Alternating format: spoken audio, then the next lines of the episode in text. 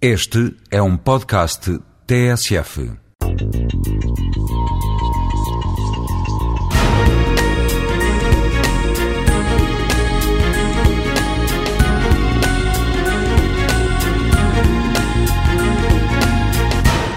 Atualmente, e porque a questão da saúde, da responsabilidade na saúde, uh, do prolongamento de esperança de vida, uh, é muito falado, muito falado na comunicação social, uh, e de facto há aqui como que uma esperança na vida eterna, na saúde eterna, na, na saúde plena, que é bom, porque as pessoas vão se responsabilizar e vão lutar pela sua saúde, mas isto, que é bom, eh, pode ser ao mesmo tempo acompanhado de mitos, e é muito acompanhado de mitos e de modas.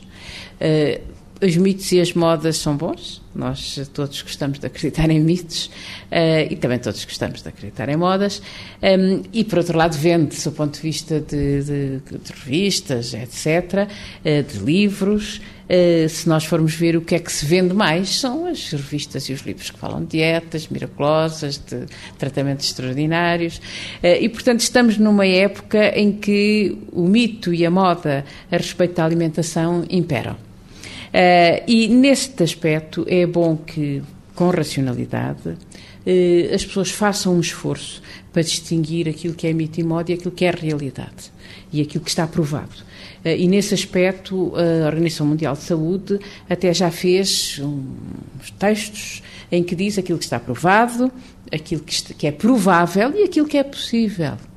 Uh, e o que está provado são realmente coisas muito concretas. Está provado que a fruta e os vegetais são bons em termos de prevenir as doenças cardiovasculares, em termos de definir certos cancros, de prevenir certos cancros e, portanto, são úteis. O azeite também está aprovado.